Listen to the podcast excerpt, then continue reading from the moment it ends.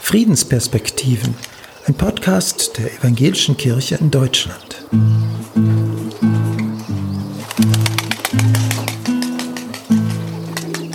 Wie meinte Jesus das mit dem Frieden stiften? Ein Gespräch mit dem bayerischen Landesbischof Heinrich Bedford Strom, Ratsvorsitzender der Evangelischen Kirche in Deutschland. Von ihm wollten wir wissen, welche Friedensbotschaft hat Jesus für die Welt? Also die größte Friedensbotschaft ist eine Botschaft der Hoffnung. Äh, diese Welt geht nicht den Bach runter. Sie endet nicht in einem dunklen Loch, sondern diese Welt geht auf Gottes Reich zu, auf einen neuen Himmel und eine neue Erde. Deswegen, trotz aller Gewalt in der Welt, äh, dürfen wir ganz aus der Hoffnung leben. Und das gibt uns dann auch die Kraft, Botschafter des Friedens zu sein. Also äh, Prozesse der Gewalt nicht zu unterstützen, äh, sie nicht eskalieren zu lassen, sondern Gewalt zu überwinden, Zeichen zu setzen für einen gewaltfreien Umgang mit Konflikten und vor allem auch immer wieder uns selbst daraufhin zu überprüfen, ob wir Hass verbreiten oder ob wir Frieden ausstrahlen. Das ist vielleicht die wichtigste Botschaft. Die radikale Liebe Jesu Christi selbst ausstrahlen. Das ist eine Aufgabe für uns als Kirche, es ist aber auch eine Aufgabe für jeden Einzelnen von uns. Selig sind die Friedensstifter, sagte Jesus. Aber wie stiftet man heute Frieden? Das Wichtigste ist vielleicht immer wieder Distanz zu sich selbst zu gewinnen. Also wahrzunehmen, wo wir selbst Frieden unmöglich machen, Frieden behindern, anstatt Frieden zu ermöglichen.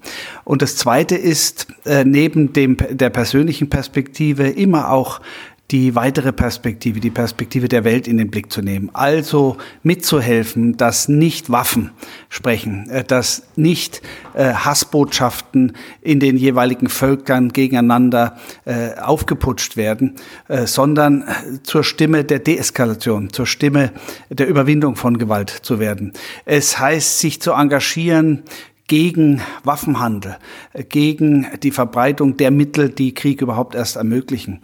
Es heißt, sich einzusetzen für friedliche Konfliktlösungsmechanismen, für Diplomatie, äh, für Deeskalation, für Konfliktlösungsmechanismen, die nicht auf Gewalt beruhen.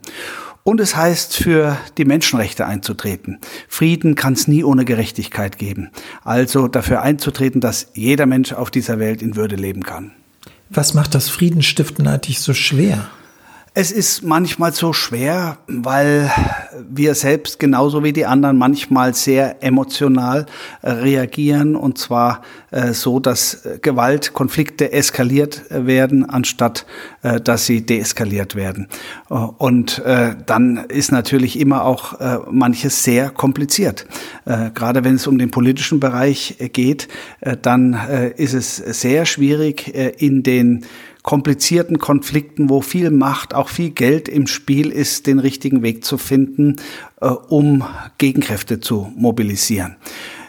Ich glaube, dass äh, eine der größten Kräfte christlicher Friedensarbeit die Hoffnung ist, dass wir jenseits aller Zeichen, äh, die uns manchmal auch die Hoffnung verlieren lassen, wo die Gewalt sich durchsetzt, wissen, dass am Ende die Gewalt nicht das letzte Wort hat, der Tod nicht das letzte Wort hat. Christus ist auferstanden. Und das heißt, dass das letzte Wort Gottes das Leben ist. Das Gebot der Feindesliebe wirkt heute reichlich naiv, oder? Ja, Jesu radikale Aufforderung, dem Unrecht zu widerstehen, also etwa äh, dem, der einen auf die eine Backe schlägt, auch noch die andere Backe hinzuhalten, äh, ist natürlich immer wieder als naiv verstanden worden, äh, als naive Verkennung der Macht des Bösen verstanden worden. Aber äh, ich glaube, dass man diese Passage gar nicht stärker missverstehen könnte, als äh, wenn man sie so interpretiert. Denn natürlich kennt Jesus die Abgründigkeit der menschlichen Existenz ganz genau. Und es ist genau der Grund, warum er sagt, wer Gewalt mit Gegengewalt beantwortet, vermag sie eben gerade nicht zu überwinden. Äh, der das tut, ist letztlich der Träumer. Also derjenige, der auf Gegengewalt als Mittel vertraut, der ist der Träumer. Realistisch ist nur das Bemühen, Gewalt zu deeskalieren. Und wenn wir den Feind damit verblüffen können, dass wir uns eben nicht auf diese Spirale der Gewalt, der Entmenschlichung einlassen, sondern ihn selbst erst recht als Mensch sehen, ihn in seiner Menschlichkeit ernst nehmen, dann ist das letztlich die einzig wirklich realistische Alternative, um Gewalt zu überwinden. Insofern sind Jesu Worte hochaktuell. Es gibt Menschen, die behaupten, mit der Bergpredigt kann man heute keine Politik machen. Was entgegnen Sie denen?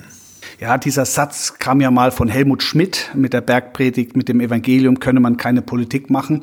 Äh, es hat gute Gründe gegeben, dass Reinhard Höppner, damals Ministerpräsident von Sachsen-Anhalt, äh, auf einem Kirchentag mal gesagt hat, ohne die Bergpredigt könnte ich gar keine Politik machen. Denn die Bergpredigt heißt ja nicht eins zu eins die Ratschläge Jesu in die heutige Zeit zu übertragen, sondern äh, sie heißt ja den Geist der Bergpredigt heute wirksam werden zu lassen. Und wenn Jesus in der Bergpredigt Bergpredigt sagt, äh, alles, was ihr wollt, dass euch die Leute tun sollen, das tut ihnen auch. Das ist das Gesetz und die Propheten. Matthäus 7, 12. Äh, dann ist es eine hochrealistische und hochrelevante Aussage für die heutige Zeit.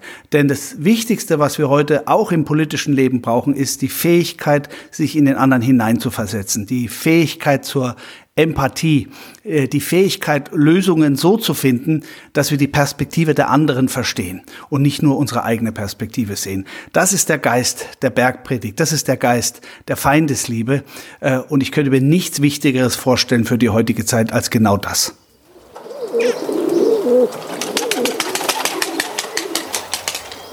Sie hörten Friedensperspektiven, einen Podcast der Evangelischen Kirche in Deutschland.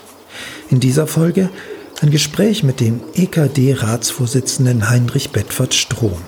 Den Text und weitere Infos finden Sie unter ekd.de slash Frieden.